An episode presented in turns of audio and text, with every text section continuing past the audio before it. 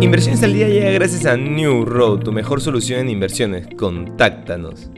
Hoy, en el plano local, el ministro de Economía y Finanzas, Oscar Graham, envió al Congreso un proyecto de ley que busca exonerar de IGB a una lista de alimentos. Sin embargo, en esta propuesta se precisan algunos apuntes, entre ellos que esta medida se aplica de manera excepcional en caso de conflicto bélico internacional u otros de coyuntura similar a este. En este sentido, el Ejecutivo marca una diferencia con la propuesta del Congreso, pues establece que esta exoneración sea temporal y por un periodo no mayor a tres meses. Por su lado, el tipo de cambio continúa su escalada y se sitúa en los 3.71 soles.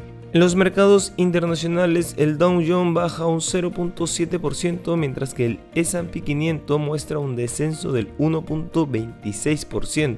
El mayor castigo es para el tecnológico Nasdaq, con descenso del 2.21%.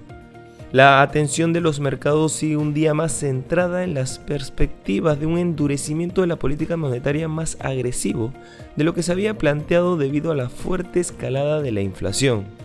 Los operadores apuestan porque la Reserva Federal subirá los tipos en 225 puntos básicos de aquí a finales de año, subidas que se sumarán a los 25 puntos básicos de la reunión de marzo.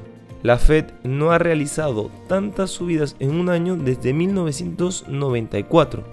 De hecho, la rentabilidad del bono estadounidense de deuda a 10 años supera ya el umbral del 2.6%, en máximos no alcanzados desde 2018 y 2019. En Asia, el índice de referencia de la bolsa de Hong Kong, el Hansen, cerró hoy con pérdidas del 1.87% en una sesión marcada por el temor de los inversores al posible impacto económico de los rebrotes del COVID en China, que han provocado el confinamiento de importantes zonas como Shanghái. Por otro lado, el precio del carbón en el mercado europeo ha subido un 28% desde que la Comisión Europea confirmó a primera hora del martes que vetar las importaciones del mineral procedente de Rusia era una de las opciones para responder a la actuación de las tropas rusas en la localidad ucraniana de Bucha. El carbón para entregar en mayo en Países Bajos y Bélgica ha alcanzado este miércoles 330 dólares por tonelada, lo que supone un 28.4% más respecto al cierre del pasado lunes, el día previo al anuncio de Bruselas. Y no queremos irnos sin mencionar que China emitió hoy un proyecto de ley sobre estabilidad financiera en un intento por fortalecer aún más las redes de seguridad para prevenir riesgos sistémicos en la segunda economía más grande del mundo.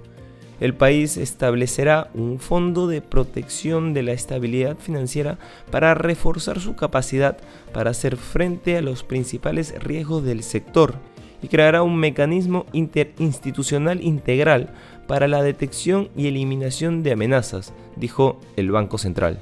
Estas han sido las noticias más importantes de hoy, miércoles 6 de abril del 2022. Yo soy Eduardo Ballesteros, que tengas un feliz miércoles.